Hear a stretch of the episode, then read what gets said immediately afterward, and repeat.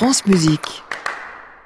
Merci à vous Lionel Esparza. On vous retrouve demain pour le Classic Club.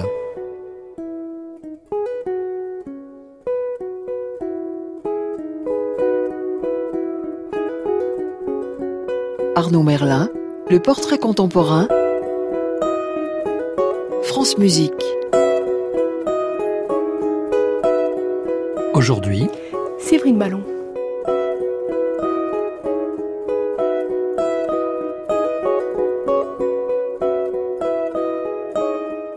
Bonsoir à tous. Ce soir, dans le portrait contemporain, pour la dernière émission de cette année, j'ai le grand plaisir de recevoir une personnalité plurielle, Séverine Ballon, violoncelliste émérite, improvisatrice reconnue et désormais compositrice assumée. Ajoutez à cela une recherche au long cours sur le violoncelle dans la musique d'aujourd'hui qui fera bientôt l'objet d'une publication sous forme d'ouvrage et vous comprendrez qu'il s'agit pour cette musicienne formée aux meilleures sources et dotée d'une curiosité sans limite d'une seule et même démarche. Riche d'un travail de longue haleine avec les compositeurs de sa génération, Séverine Ballon a considérablement développé les ressources de son instrument, poussant le plus loin possible la physicalité du jeu et développant l'écoute intérieure jusqu'à proposer aujourd'hui un univers sonore d'une grande richesse qui n'appartient qu'à elle. Une heure avec Séverine Ballon, c'est notre plaisir du soir sur France Musique.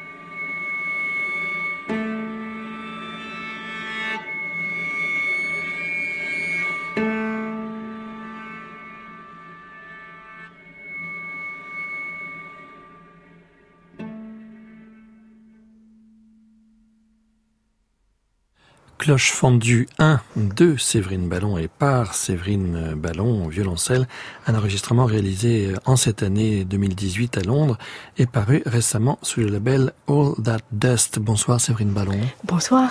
Vous êtes violoncelliste et maintenant également euh, compositrice, euh, mais là vous jouez de la cloche. Qu'est-ce que c'est que ces cloches fondues Alors, mon travail de composition, il est vraiment né de mon travail d'interprète. Il est vraiment né de ce travail que j'ai fait toutes ces dernières années, aussi de toute cette recherche musicale.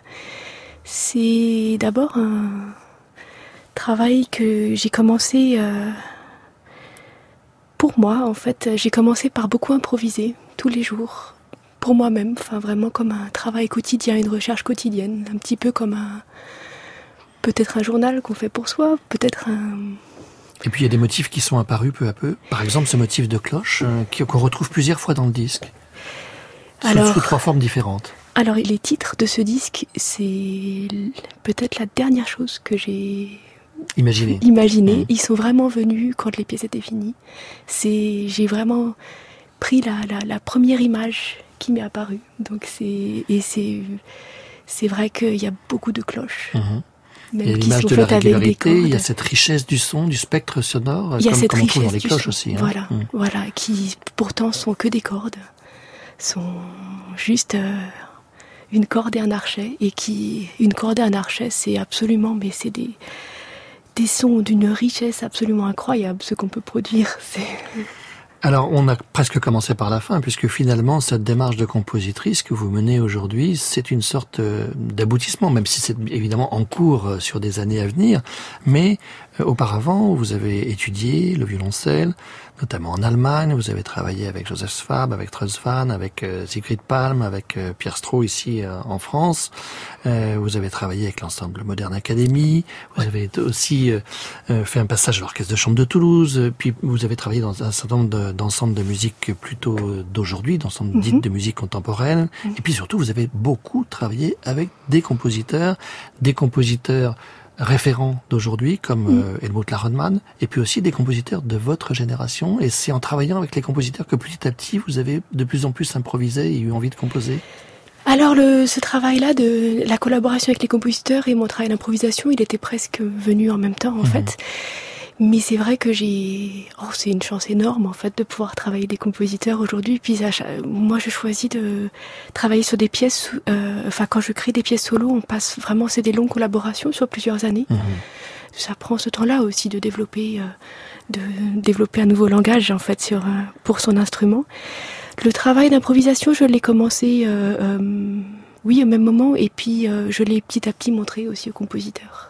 Ça nourrissait l'imaginaire aussi. Je me rappelle par exemple euh, la première fois que j'ai rencontré Rebecca Saunders, euh, je lui ai montré euh, l'univers sonore que, qui me passionnait à ce moment-là.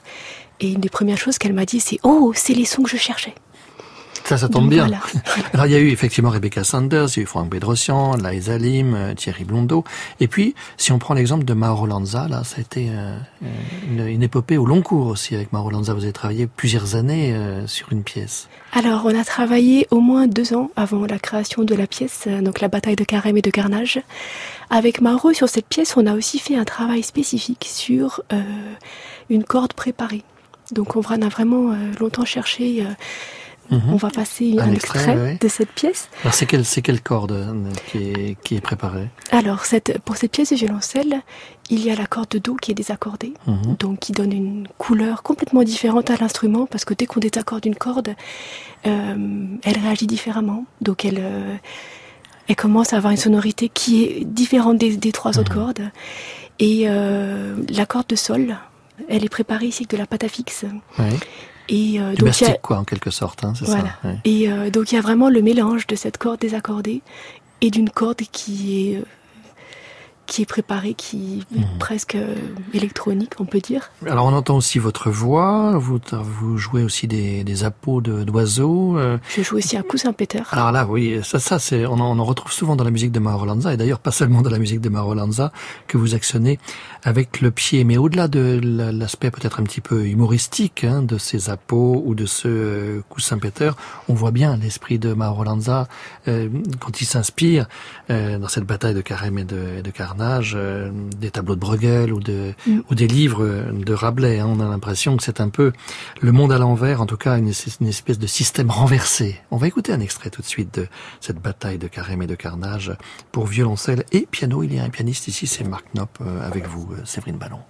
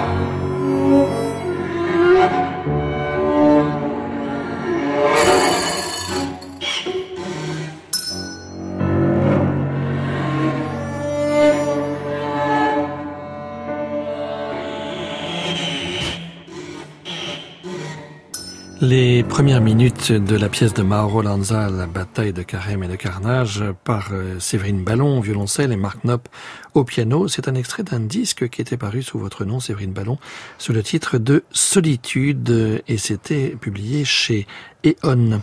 C'est votre deuxième disque donc euh, qui paraît aujourd'hui euh, chez All That Dust sous le titre Inconnaissance. Alors Séverine Ballon, vous travaillez euh, au, long cours avec des compositeurs comme Mauro Lanza qui a d'ailleurs décliné cette pièce sous plusieurs versions. Et puis il est vrai que vous avez été invité à donner des masterclass. vous avez été invité comme visiting fellow par exemple à l'université de Harvard aux États-Unis. Est-ce que c'est là que vous avez euh, eu envie finalement de euh, passer de l'interprétation et de l'improvisation à la composition et d'assumer euh, votre statut de compositrice sous votre nom? C'est un travail qui est venu petit à petit, je dirais.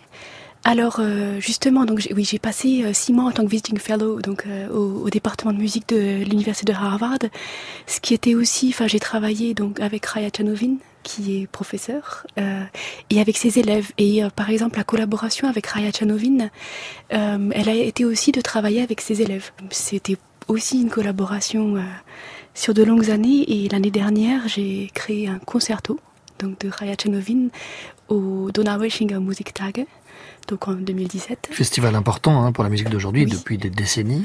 c'est un concerto pour violoncelle et orchestre qui s'appelle Guardian. Mhm que je vais d'ailleurs bientôt rejouer euh, en janvier à Berlin au festival Ultraschall. Mhm. Et puis alors, il y, a eu une étape aussi, je crois, vous avez travaillé sur une, une musique de film. Hein, c'était l'ornithologue, c'est ça?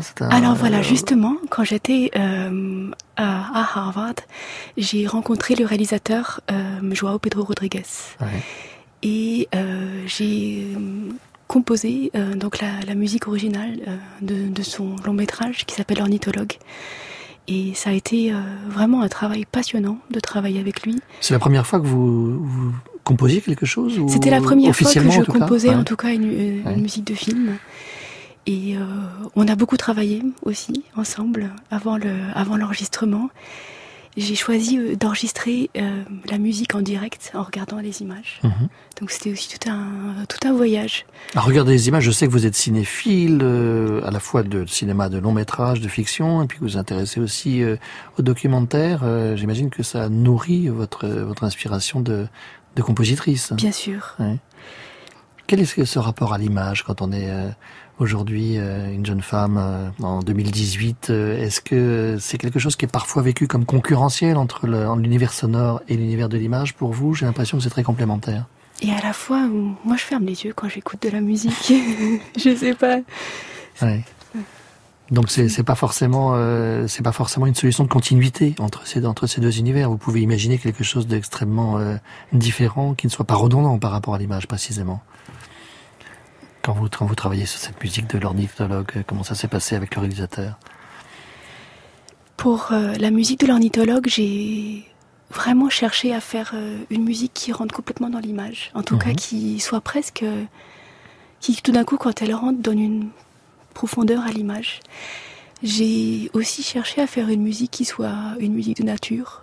Mhm qui soit une musique euh, de vent, qui soit une musique de pierre, qui soit une musique euh, vraiment euh, voilà dans les éléments qui sont présents dans le film. C'était ça le, sens du travail. Alors est-ce que ensuite quand vous avez composé les différentes pièces qui figurent sur ce disque Inconnaissance qui vient de, de paraître, est-ce que ça rejaillit dans votre dans votre composition Je pense à ce titre. vous me dites que vous avez choisi les titres tout à fait à la fin, mais quand on quand on entend reflet, c'est un dialogue entre l'instrument et, l'instrumentiste, euh, on entend des reflets effectivement dans cette, dans cette pièce.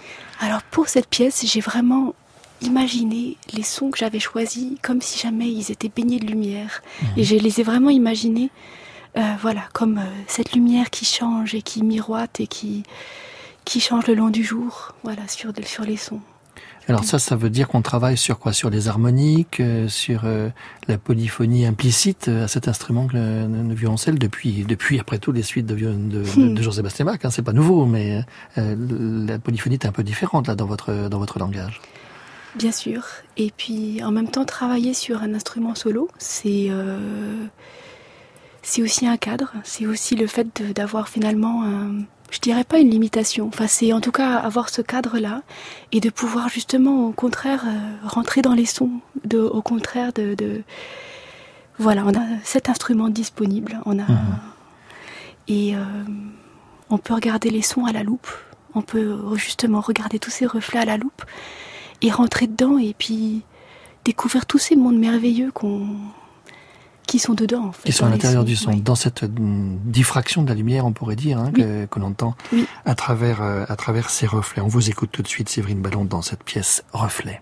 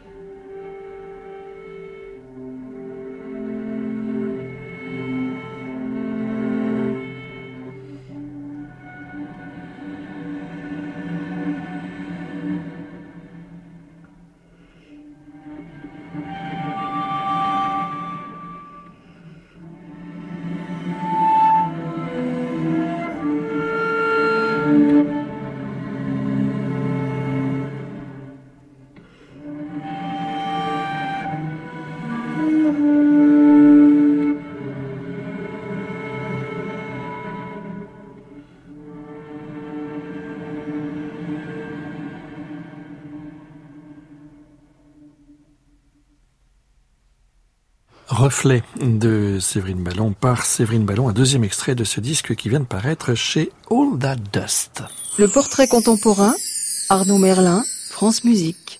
Séverine Ballon, on entendait ici donc un, un, extrait de ce disque qui vient de paraître, mais parallèlement, vous continuez bien sûr euh, à travailler avec des compositeurs et des compositrices, par exemple avec euh, Francesca Veronelli. Alors là, c'est pareil, c'est un travail qui a eu lieu euh, sur plusieurs versions différentes et vous avez créé il y a quelques mois la partie finale d'une pièce qui existait déjà auparavant et dont Francesca Veronelli parle comme d'une chanson. Est-ce que vous pouvez nous expliquer ça? Parce que là, on, vous entend parfois euh, chanter ou vocaliser hein, dans la pièce de Mauro Lanza, dans la pièce qu'on vient d'écouter, Reflet, on pouvait avoir l'illusion d'une phrase mélodique, mais qui était elle formulée par euh, par l'instrument.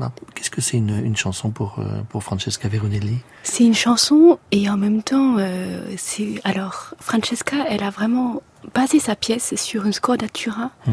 Ah, donc a un accord particulier. Un accord particulier qui a un battement très particulier entre, mmh. entre les partiels harmoniques.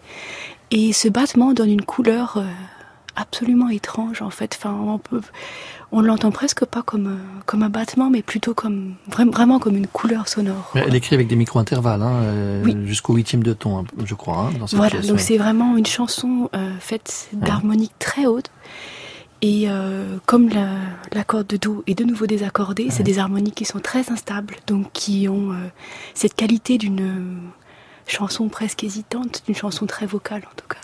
Et là, vous avez travaillé, j'imagine, de près aussi avec euh, Francesca Veronelli. C'est toujours la même euh, façon de travailler. Vous lui montrez des modes de jeu, vous travaillez ensemble sur euh, une première version de la pièce et vous faites des allers-retours.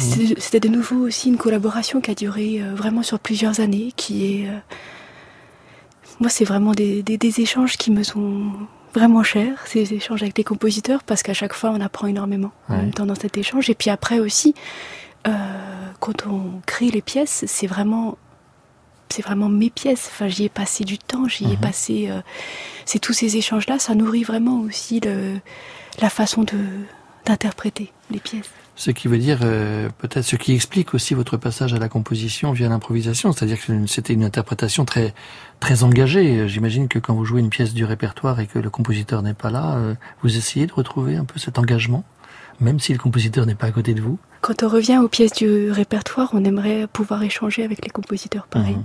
Bien sûr. Ouais. Alors avec euh, Francesca Veronelli, il y avait cette idée euh, de, de la chanson. Il y a aussi euh, une façon de, de, travailler sur la couleur hein, du, du, du, violoncelle. Alors est-ce que vous, quand vous travaillez le, le, le, violoncelle, vous êtes toujours dans cette euh, dans cette recherche de couleurs particulières? C'est quoi? C'est le mode de jeu? C'est le travail de l'archet? C'est le, travail de la corde? Est-ce que euh, c'est le travail aussi sur le reste de l'instrument? Comment est-ce que comment est-ce que vous travaillez quand vous êtes euh, seul avec votre instrument? Mon travail d'improvisation, il est vraiment né de d'explorer de, les sons et euh, vraiment de, de rentrer dans des sons puis de les explorer tous les jours.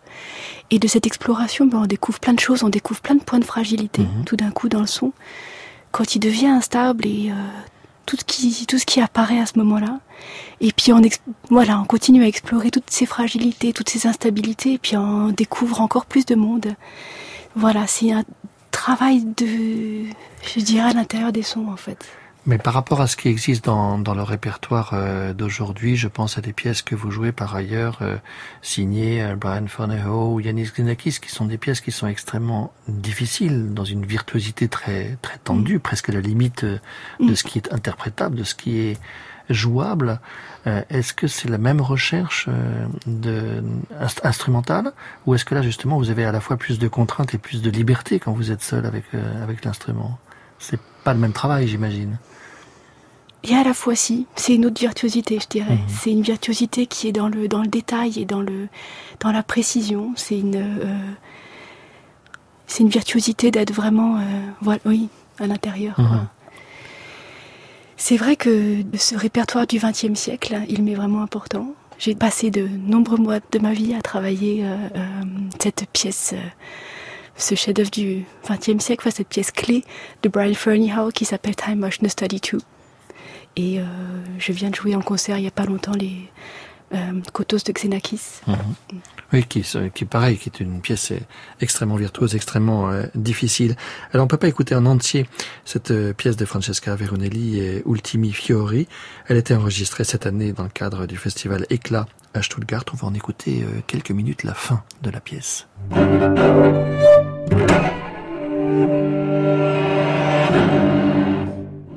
Thank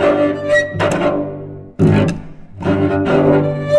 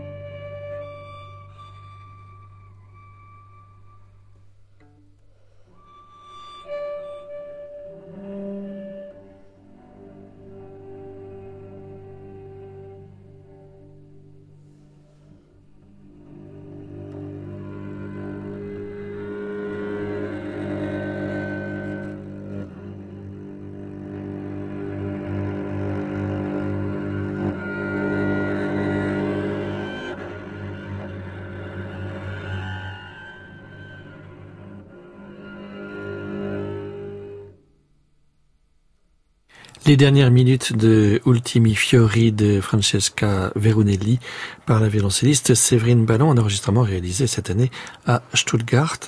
Séverine Ballon, euh, vous reprendrez cette pièce euh, dans quelques jours à Ultrachal à, à Berlin? Voilà, j'ai bientôt la rejouer avec plaisir. C'est une pièce que j'aime beaucoup. Alors vous évoquiez tout à l'heure euh, ce concerto de Raya Tsarnovin que vous allez donc jouer avec orchestre. Ça sera le, 20 janvier. Et puis il y aura aussi un récital de, trois jours plus tôt, le, 17 janvier, avec notamment cette pièce de Verunelli et quoi d'autre au programme? Alors, je vais aussi jouer une de mes pièces. Il va y avoir aussi une nouvelle pièce de Lisa Lim. Enfin, je dis nouvelle pièce parce qu'en en fait, elle, euh, elle m'avait écrit une pièce que j'ai créée en 2009 qui s'appelait Invisibility. Et c'est une deuxième pièce solo euh, que j'ai écrite qui s'appelle An Ocean Beyond Earth, qui est cette fois pour un violoncelle qui est relié à un violon mhm. par des cordes. Donc, euh, je joue cet instrument qui est relié à un autre. Et je jouerai aussi une pièce de Ashley Fear dans mon programme. Ce sera donc à Berlin les 20 janvier et également le 17 janvier dans le cadre du festival Ultrachal dans quelques jours. Par ailleurs, euh, Séverine Ballon, euh, toute cette recherche que vous avez menée euh, sur votre instrument, à la fois comme interprète, comme improvisatrice et maintenant comme compositrice, vous êtes aussi utile pour la transmettre sous la forme d'un ouvrage sur lequel vous êtes en train de travailler depuis, depuis déjà de longs mois. Depuis même, je dirais, de longues années. Alors quand j'ai commencé à, travailler sur euh, cette publication, j'avais déjà imaginé que ce serait un énorme travail. Et puis, en fait, c'est un travail qui est encore plus énorme que ce que j'avais pu imaginer. C'est vraiment, euh, euh, voilà. Donc, qu'est-ce qu'on y trouvera dans ce livre? Ce sera un traité sur le violoncelle contemporain. Il faut le dire, le, une corde et un archet, l'interaction c'est vraiment compliqué en fait. C'est absolument magique, mais c'est aussi vraiment compliqué tout ce qu'on peut faire avec euh, une corde et un archet. Oui, ça veut dire qu'il y aura des références historiques aussi, euh, avec des choses qui sont euh, précises par rapport à l'histoire de, ce, de cette musique et à, l'histoire du violoncelle. Bien sûr. Pour écrire, pour travailler sur ce livre, j'ai été aussi pendant deux ans, en fait, deux années de suite, j'ai été visiting artist à Stanford University dans le département qui s'appelle Karma, donc ça s'écrit C-C-R-M-A. Mhm. Et euh, j'ai pu travailler avec des chercheurs en acoustique. D'accord. Donc il y aura aussi des schémas scientifiques en quelque sorte, ou en tout cas des, éléments qui viennent de là, de cette recherche. Oui, bien sûr. Ouais. Mais est-ce que alors quand vous dites que c'est un traité, c'est aussi un livre qui va s'adresser aux interprètes, aux violoncellistes, aux compositeurs, euh, aux musicologues, enfin qui fera le point sur la question du violoncelle d'aujourd'hui. Bien sûr. Et puis évidemment, quand on écrit euh, un tel livre, j'ai j'ai pensé à l'étudiante que j'étais mhm. quand j'ai commencé à découvrir euh, le, répertoire contemporain et aux livres que j'aurais aimé avoir. Oui, parce que ça n'existait pas. Nous, il y a, y a, en fait, pour l'instant, il y a très peu d'études sur le violoncelle mhm. qui ont été publiées. Et vous avez euh, finalement euh, appris directement avec euh, Zivrik Palm ou avec Pierre Stroh ou avec Rohan Saram, par exemple, directement par rapport à l'expérience qu'il mm. pouvait qu'il pouvait avoir. Alors ça sera publié quoi l'année prochaine en 2019 on espère? Bientôt.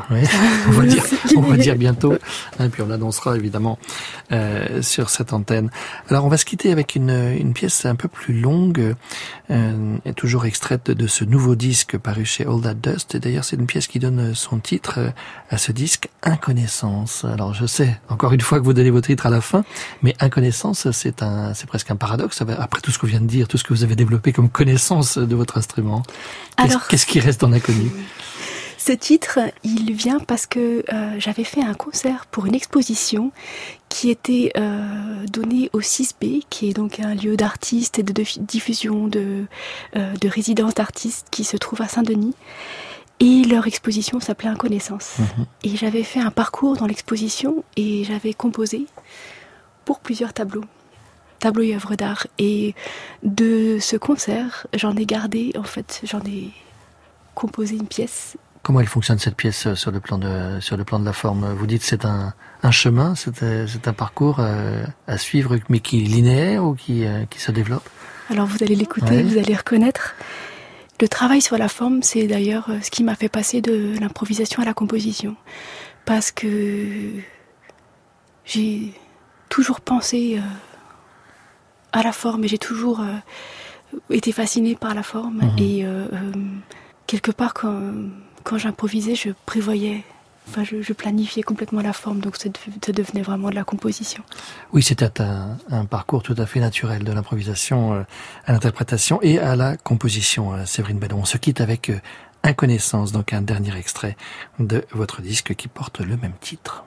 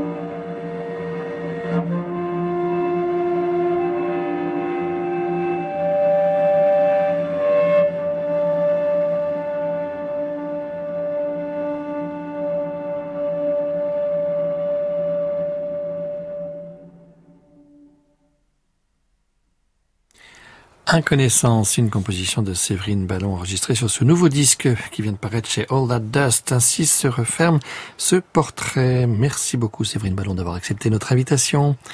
Je rappelle aussi le disque précédent qui était paru chez Eon sous le titre Solitude avec des pièces de Rebecca Sanders, Liza Lim, James Dillon, Thierry Blondeau et Maro Lanza. Nous en avons écouté un extrait. Et puis on pourra vous entendre en concert à Berlin les 17 et 20 janvier prochains dans le cadre du festival Ultrachal. Merci à Annie Comier qui nous a aidé à préparer cette émission réalisée par Patrick Lérissé avec la technique ce soir Bruno Mourlan. Je vous donne rendez-vous mercredi prochain, ce sera l'année prochaine à 23h pour un nouveau portrait avec le compositeur Colin Roche.